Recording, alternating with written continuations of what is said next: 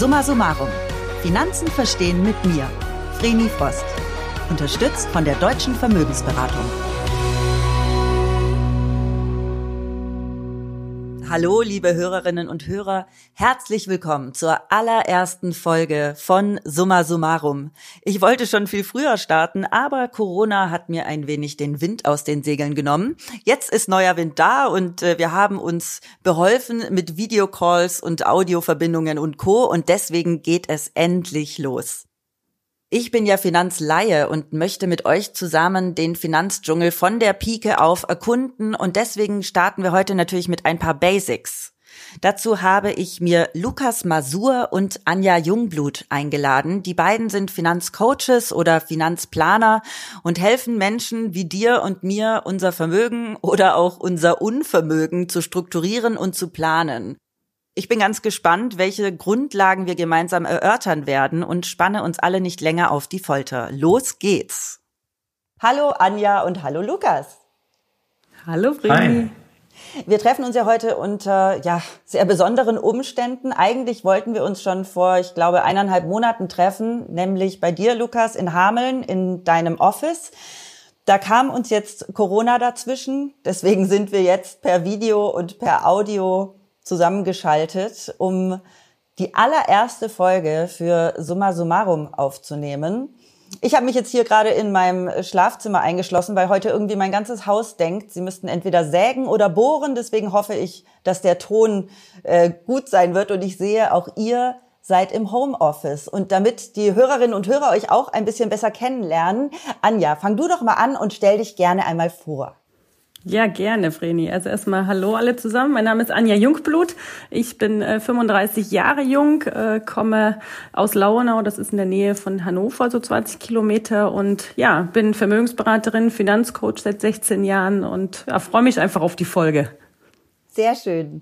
Und Lukas, jetzt bist du dran. Ja, ähm, vielen Dank für die Einladung. Schön, dass ich dabei sein darf. Ähm, mein Name ist Lukas Masur. Ich bin 37 Jahre alt und ähm, auch ich komme aus der Nähe von Hannover, aus dem Weserbergland, aus Hameln. Ähm, bin seit 17 Jahren Vermögensberater und freue mich natürlich ebenfalls, dass ich heute dabei sein darf.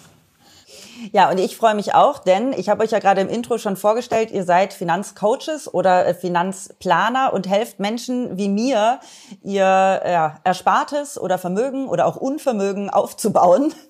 Und äh, ich bin ja jemand, ich bin ja kein Finanzprofi und möchte in diesem Podcast summa summarum ja zusammen mit den Hörerinnen und Hörern lernen, äh, wie wir eigentlich diese ganze Finanzwelt verstehen. Und für die erste Folge will ich so ein paar Basics klären. Deswegen freue ich mich, dass ich euch als Experten dabei habe. Und deswegen, Anja, vielleicht an dich die, die erste Frage. Warum ist es überhaupt so wichtig, sich mit Finanzen zu beschäftigen? Ja, das ist eine Frage, ähm, die haben mir viele Menschen in den vergangenen Jahren schon gestellt. Und ähm, die, die Antwort ist eigentlich sehr einfach darauf. Denn wenn du ein gutes Gefühl rund um deine Finanzen hast, dann kannst du besser schlafen und dann kannst du besser planen. Ich glaube, das, das, das hat jeder schon mal das Gefühl gehabt, dass er mal in einer finanziellen Situation war, die vielleicht nicht so gerade gelaufen ist. Und wenn man dann jemanden hat, ähm, mit dem man vertrauensvoll darüber sprechen kann und der ähm, auch noch Experte auf seinem Bereich ist, ähm, ich glaube, dann gibt es in dem Bereich der Finanzen immer eine, eine Lösung für, für die Herausforderung. Ja. Und wir, ich sage auch immer, es gibt die wichtigsten Werte im Leben sind so das Thema Freiheit und, und glücklich sein. Und ich glaube, wenn, wenn du in deinen Finanzen ähm, finanziell frei bist, dass du, dass du Gestaltungsraum hast, ähm, dann wirst du auch automatisch glücklich in deinen Finanzen. Mhm. Lukas, wie siehst du das? Sehr ähnlich wie, ähm, wie Anja. Ich glaube, wie, dass, dass das Thema Finanzen einfach ein Teilaspekt unseres Lebens ist, ähm, und neben eben Glücklichsein, neben Beziehung, neben, neben Gesundheit, neben den beruflichen Zielen, die wir verfolgen, sollten Finanzen einfach ein Stück weit laufen. Und es gibt Menschen, die haben das von der Pike auf gelernt. Vielleicht hatten sie das Glück gehabt, dass sie durch das Elternhaus äh, beigebracht bekommen haben, dass es eben wichtig ist, 20 Prozent oder 30 Prozent zur Seite zu legen oder 10 Prozent, je nachdem, was eben so passt. Und andere Menschen haben es eben nicht gelernt. Und das ist ein Stück weit unsere Aufgabe. So sehe ich mich da drin, ähm, dass wir versuchen, einfach positive Gewohnheiten im Umgang mit Geld unseren Mandanten beizubringen. Ja, ich finde es ganz spannend, weil du hast jetzt gerade auch noch andere Werte gesagt, wie äh, ja, Familie, Gesundheit finde ich ja immer ganz wichtig und Zufriedenheit. Und ähm, ja, ich bin eben auch der Ansicht, dass Finanzen vieles eben erleichtern. Natürlich ist Gesundheit das Allerwichtigste, aber wenn man eben jetzt auch mal ja, Not am Mann hat und, und Geld braucht und was zur Seite gelegt hat, ich glaube, da hilft das auch der psychischen Gesundheit sehr viel besser, um, um durch, durch Krisen durchzukommen. Und äh, ja, seit ich meine Steuer selber mache und seit ich selbstständig bin, habe ich eben auch das erste Mal jetzt gelernt, äh, wo mein Geld eigentlich hingeht, äh, wie viel Steuern ich zahle, ähm, was für Versicherungen draufgeht und habe zum ersten Mal so eine Struktur gefunden für mein Geld. Und ja, das, das Problem bei mir ist, das ganze Geld liegt auf dem Sparbuch. Also das ganze Geld, das sind jetzt keine Millionen, aber ich habe jetzt endlich mal geschafft, ein bisschen was zu sparen. Ähm, und es liegt, wie gesagt, auf dem Sparbuch. Und da bringt es mir natürlich nicht besonders viel. Ähm, deswegen habe ich auch angefangen, mich mit Finanzen zu beschäftigen. Jetzt ist natürlich die Frage, wie strukturiere ich überhaupt äh, mein Vermögen? Und wenn ich von Vermögen spreche, ähm, ist Vermögen für mich äh, Vermögen denkt man ja immer, Vermögen ist Reichtum. Vermögen ist ja einfach nur der Ist-Zustand. Also Vermögen ist das, was da ist. Es kann in dem Fall auch ein Unvermögen geben. Wenn jemand zum Beispiel aus dem Dispo rauskommen muss, ist das für mich dann ein Unvermögen. Also so definiere ich jetzt erstmal für mich das Wort Vermögen. So, Lukas, wie strukturiere ich das denn?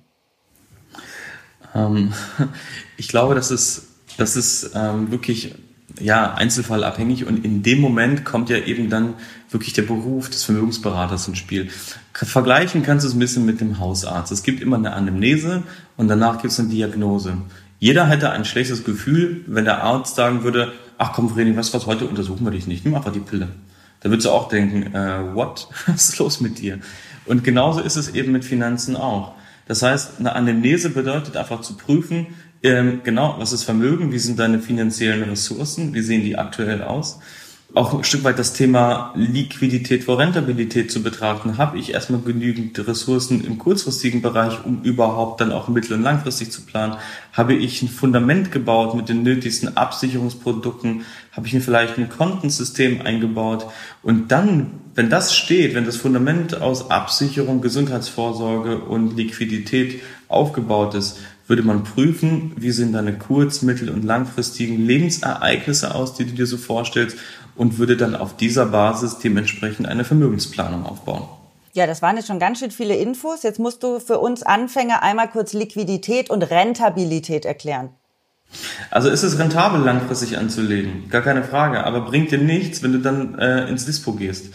Deshalb ähm, sagen wir immer zuerst, Liquidität heißt eben diese, diese berühmten zwei bis drei Monatsgehälter, dass die irgendwo zur Seite legen auf irgendeinem Tagesgeldkonto. Ein Notgroschen. Ist ein Notgroschen, dann. genau. Dass man sagen kann, ey, wenn die berühmte Waschmaschine kaputt geht, dann kann ich irgendwo dran gehen.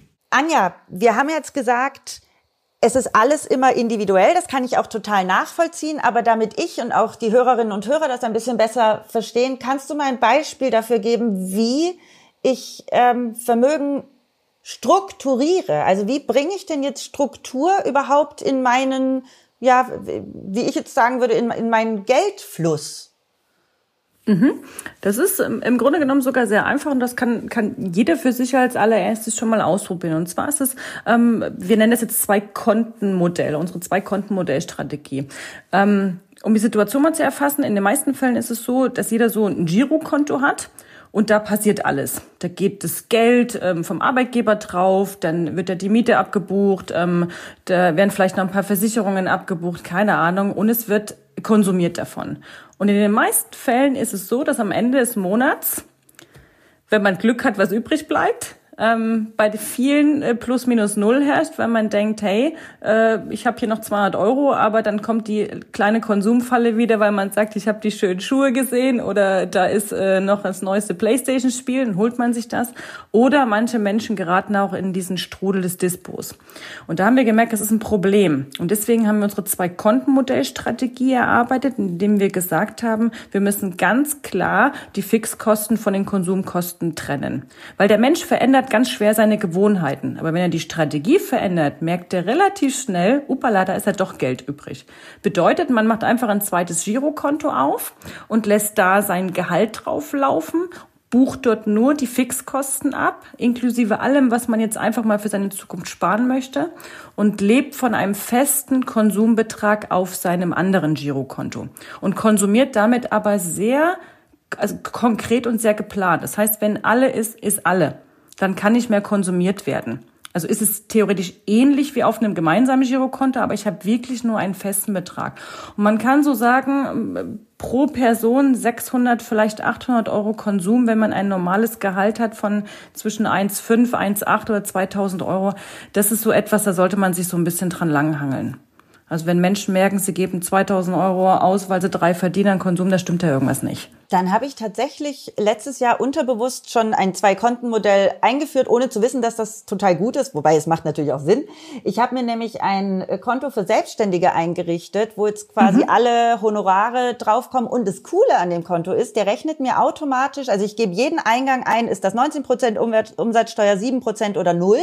Ist es eine Zahlung ans Finanzamt oder sonst was? Und das Coole ist, der rechnet mir direkt meine Umsatzsteuer und meine Einkommensteuer raus und zeigt mir, was ist meins, was ist Umsatzsteuer, was ist Einkommensteuer. Und ich zahle mhm. mir jeden Monat einen fixen Betrag auf mein altes Girokonto aus. Und damit komme ich echt gut mhm. zurecht. Super, super. Also wir versuchen nur ganz klar auch zu sagen, äh, trenne wirklich Fixkosten von Konsumkosten. Man kann das auch so ein bisschen vergleichen mit, mit äh, ich sag jetzt mal Essen. Äh, dass du sagst, du, du, du trennst die feste Nahrung von der flüssigen Nahrung, weil die flüssige Nahrung sind so die, die Konsumkosten, die ja sehr variabel oft sind. Oder wo ich selber so ein bisschen äh, ja, mit meiner Disziplin entscheiden sollte, äh, gebe ich das jetzt aus fürs neue iPhone oder lasse ich es lieber.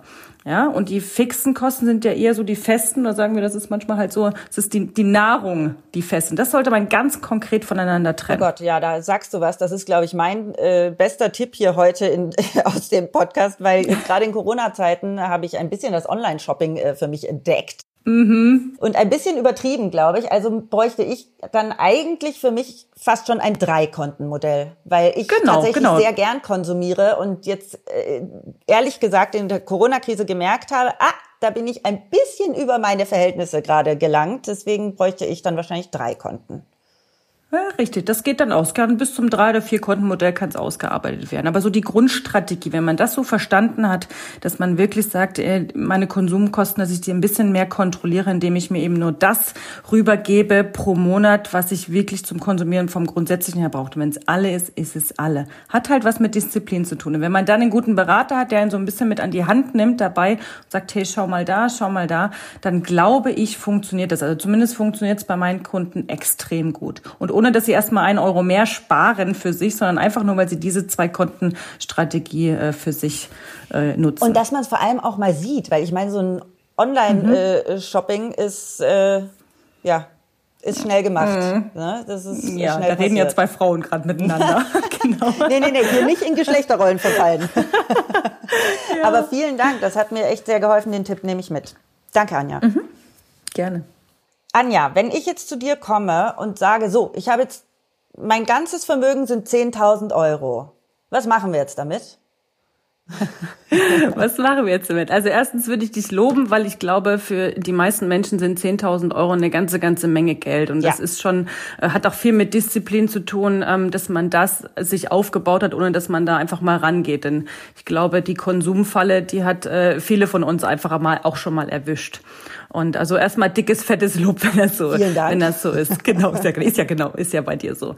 Ähm, ja, du, und dann, ähm, ähnlich wie das, wie das Lukas jetzt gesagt hat, man kann die Frage gar nicht pauschal beantworten, ähm, was du jetzt konkret damit machst, sondern ich würde dir die Gegenfrage stellen, was du finanziell in deinem Leben für die nächsten Jahre vorhast. Also einfach deine, deine Wünsche und Ziele mit dir mal äh, genauer betrachten. Okay. Und daraus dann erst das Konzept erstellen. Ja, verstehe ich gut, denn äh, Finanzen sind ja auch etwas, gerade wenn man Finanzen Finanzen jemand anderem anvertraut, ist auch etwas, wo man äh, Vertrauen braucht. Und äh, Vertrauen baut sich natürlich jetzt auch nicht innerhalb einer Frage auf, sondern ja, das, genau. da stimme ich zu, da braucht es bestimmt äh, längere Gespräche und auch eine aus ja, ausführliche Beschäftigung mit der Sachlage. Lukas, also wenn ich das jetzt richtig verstanden habe, dann ist ja eigentlich so die Basis von einem Vermögen, dass ich, dass ich zum einen mein Vermögen absichere, dass ich meine Gesundheit absichere, dass ich für Risikofälle gewappnet bin, ja, und dass ich den sogenannten Notgroschen habe, der zwei bis drei Monatsgehälter sind, richtig? Das wäre so die Basis.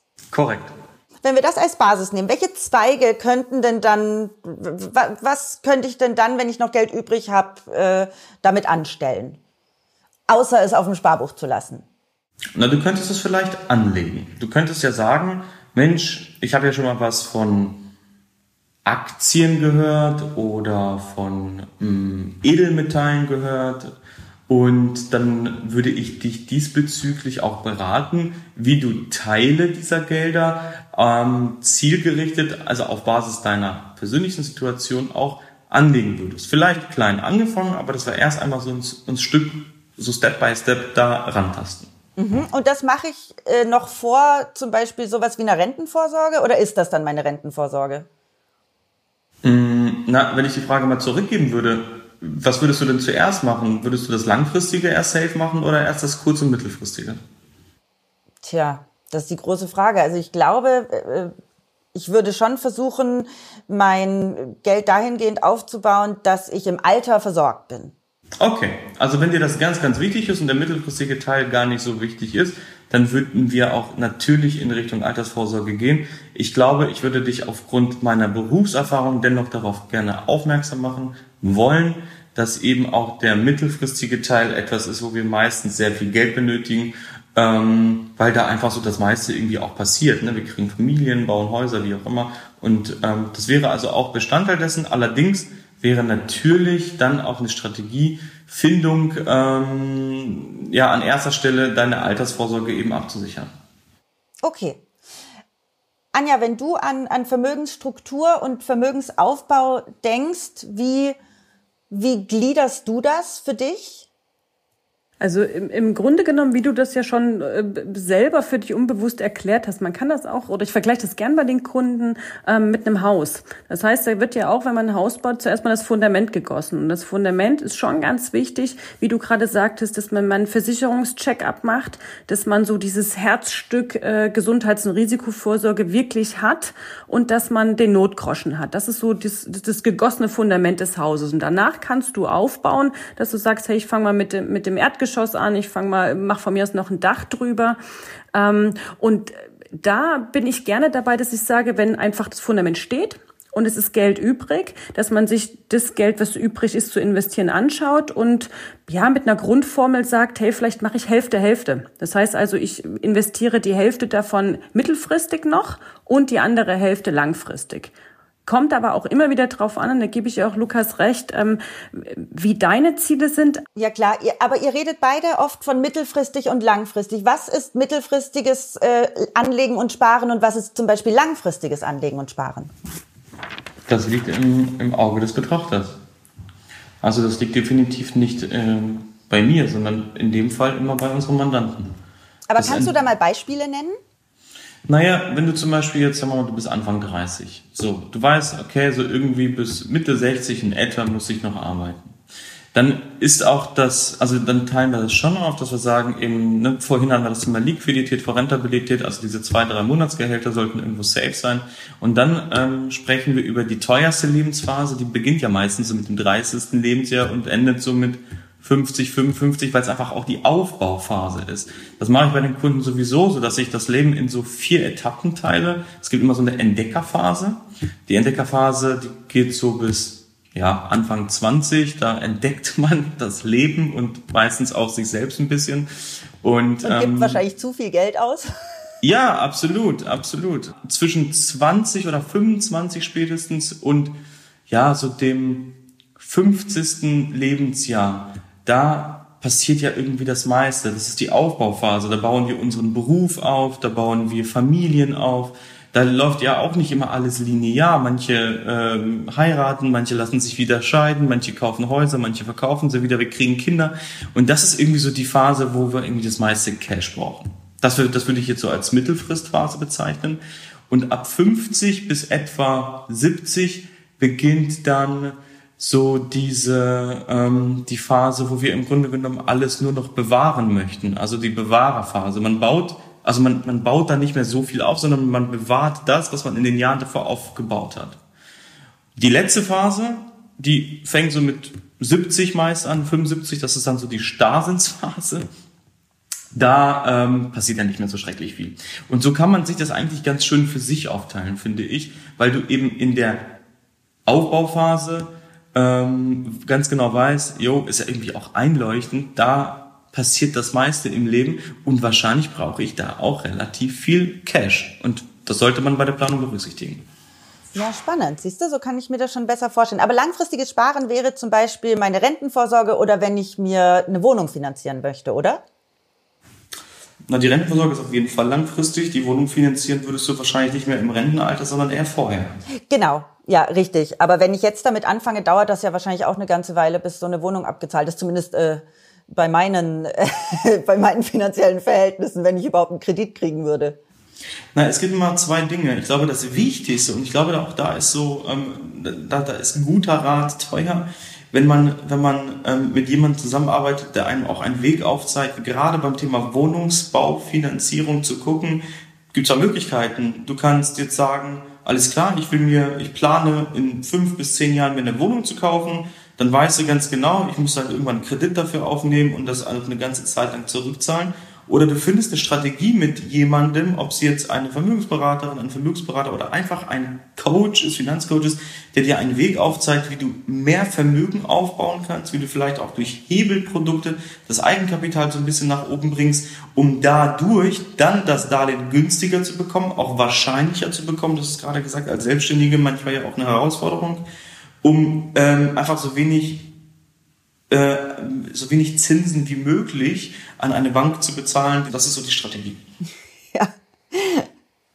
Und äh, Anja, wenn wir jetzt über Vermögensplanung auch sprechen, wir sind jetzt alle gerade ja in Zeiten der Corona-Krise, viele bangen um ihren ihren Job vielleicht, äh, viele bangen auch um ihre Ersparnisse.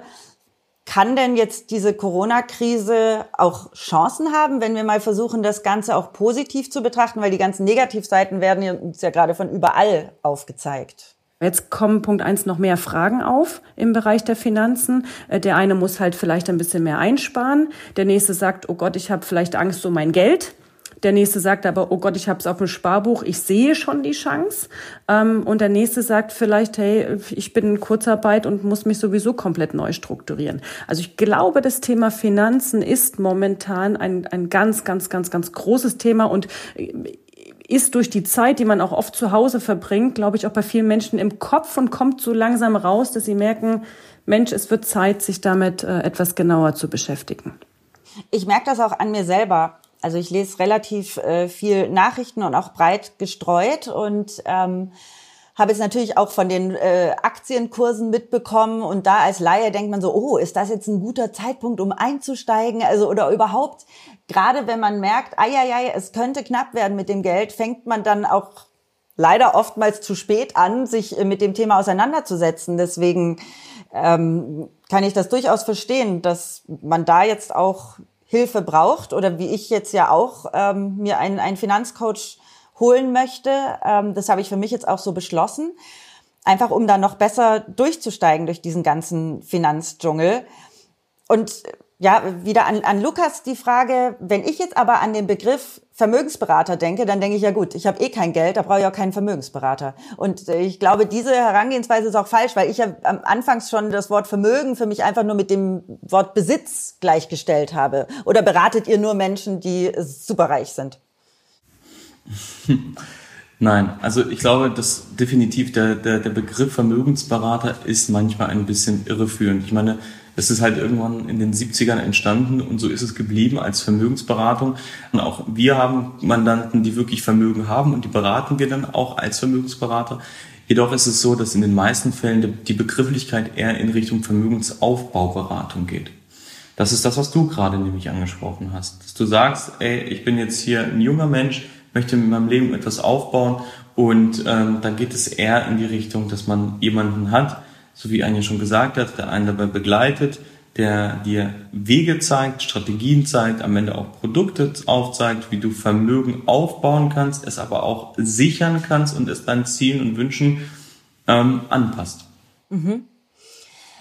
Und angenommen, ich bin jetzt im Dispo und habe eigentlich hm? gar kein Geld. Darf ich dann auch zu dir kommen und eine Beratung bekommen? Absolut. Also wenn du die Disziplin mitbringst und das tust, was ich dir sage, dann kommen wir da auch raus. Na gut, ich, ich halte mich dran. äh, eine andere Frage. Ich bin ja, ich habe lange Zeit als Bloggerin gearbeitet, Vollzeit und ähm, habe so mein Geld verdient und habe immer wieder von Freunden, Bekannten oder auch völlig Fremden die Frage bekommen, wie verdienst du eigentlich Geld? So, und jetzt kann ich endlich diese Frage mal zurückspielen, Anja. Wie zum Henker verdient ihr Geld? Das ist schön. Ich habe von dem von dem Jahr als, äh, dazu schon schon ein Video gemacht, ähm, wo mir auch diese Frage gestellt wurde. Ähm, das ist ganz einfach, denn wir wir sind selbstständige ähm, Handelsvertreter nach HGB 84. Das klingt jetzt alles ganz hochtrabend, ist aber auf Deutsch nichts anderes, als dass wir ähm, Provisionen verdienen an den Abschlüssen, die wir mit unseren Kunden machen über diese Partnergesellschaften, mit denen wir seit langen Jahren als deutsche Vermögensberatung zusammenarbeiten. Und da erhalten wir unsere Provision jeden jeden Monat darüber. Und das kann man einteilen in sofortige Provisionen und es wird auch teilweise über eine sogenannte Folgeprovision ausgezahlt, die man sich dann über Jahre, solange der Kunde bei uns Kunde ist, immer wieder ausgezahlt bekommt. Das ist wie bei mir, wenn ich jetzt zum Beispiel ähm, mit meinem Management zusammenarbeite und die bekommen dann auch eine, die bekommen auch für jeden Auftrag, den sie für mich abschließen, eine Provision, weil die sich eben auch um die ganze Abwicklung und alle Verträge und alles Mögliche kümmern. Das kann ich absolut nachvollziehen. Aber wenn ich jetzt zu dir komme und ich bin im Dispo und hab gar, und hab gar nichts, dann verdienst du ja an mir erstmal nichts. Das stimmt, denn unsere eigentliche Bezahlung ist, ist ähm, wir sagen immer unsere Weiterempfehlung. Das heißt, dass du bei uns Kunde wirst, ähm, wenn wir uns grundsätzlich mögen, ist etwas, da muss das Motiv für mich nicht groß sein, an dir Geld zu verdienen, weil ich mit dir auf Dauer sowieso Geld verdiene. Denn wenn ich einen guten Job mache und du mit mir zufrieden bist, du diszipliniert aus deinem Dispo rauskommst, dann erzählst du das aber auch deiner besten Freundin und deiner Family weiter, weil du sagst, ey, die Anja ist eine coole und die hat mir richtig geholfen. Das heißt, wir sehen das eh nicht kurzfristig, sondern immer sehr, sehr langfristig, weil wir mit dem Kunden, den wir aufbauen, am liebsten die nächsten Jahrzehnte arbeiten wollen und denen auch, ja, von mir aus auch ein bisschen die Rente begleiten wollen, wenn wir das durchhalten, wenn ich das durchhalte vom Alter. ja, ist ja eigentlich auch schön, wenn man langfristig ja. äh, so einen Berater hat. Bei meiner äh, Buchparty, ähm, ich habe im Februar mein erstes Buch rausgebracht und da gab es eine Party dazu und da habe ich alle möglichen Leute eingeladen und da war mein Anwalt und mein Friseur. Und ich habe gesagt, jetzt kann mir überhaupt gar nichts mehr passieren. Und in Zukunft werde ich dann einfach sagen, mein Anwalt ist da, mein Vermögensberater ist da und mein Friseur ist da, das ist alles in Ordnung. Läuft.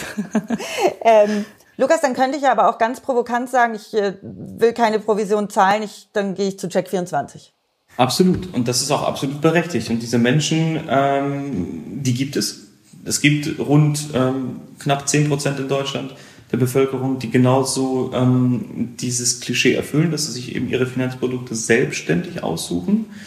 Aber für 90 Prozent der äh, Bevölkerung ist das etwas, was ähm, mit viel Aufwand äh, verbunden ist, wo viele keine Zeit für haben und viele auch gar keine Lust zu haben. Ein Stück weit haben sie es auch nicht gelernt, weil es gab vor einigen Jahren ja den Tweet ähm, einer jungen Studentin, die gesagt hat, ich kann dir eine Gedichtsanalyse in vier Sprachen ähm, äh, aufzeigen, habe aber keine Ahnung von Finanzen, Steuern und Versicherung. Ich glaube, so geht's auch vielen, dass man wirklich auch keinen Bock hat, sich mit diesem undurchschaubaren Finanzthema zu beschäftigen. Voll. Und da kannst du natürlich hingehen und sagen, jo, jetzt kaufe ich mir die günstigsten ETFs, die es gibt und die günstigste Versicherung. Ob das immer so klug ist, weiß ich gar nicht. Viel wichtiger ist aber die, die, die Strategie, weißt du, weil ähm, ich kann mir, wenn ich zum Beispiel einen Kuchen backe, dann ist es ja auch nicht so schrecklich wichtig, ob ich mir jetzt die Zutaten bei Aldi oder bei Rewe gekauft habe. Die Qualität muss schon stimmen. Viel wichtiger ist auch die Zusammensetzung, wie das, damit das was wird, damit, wie lange der Kuchen im Backofen ist.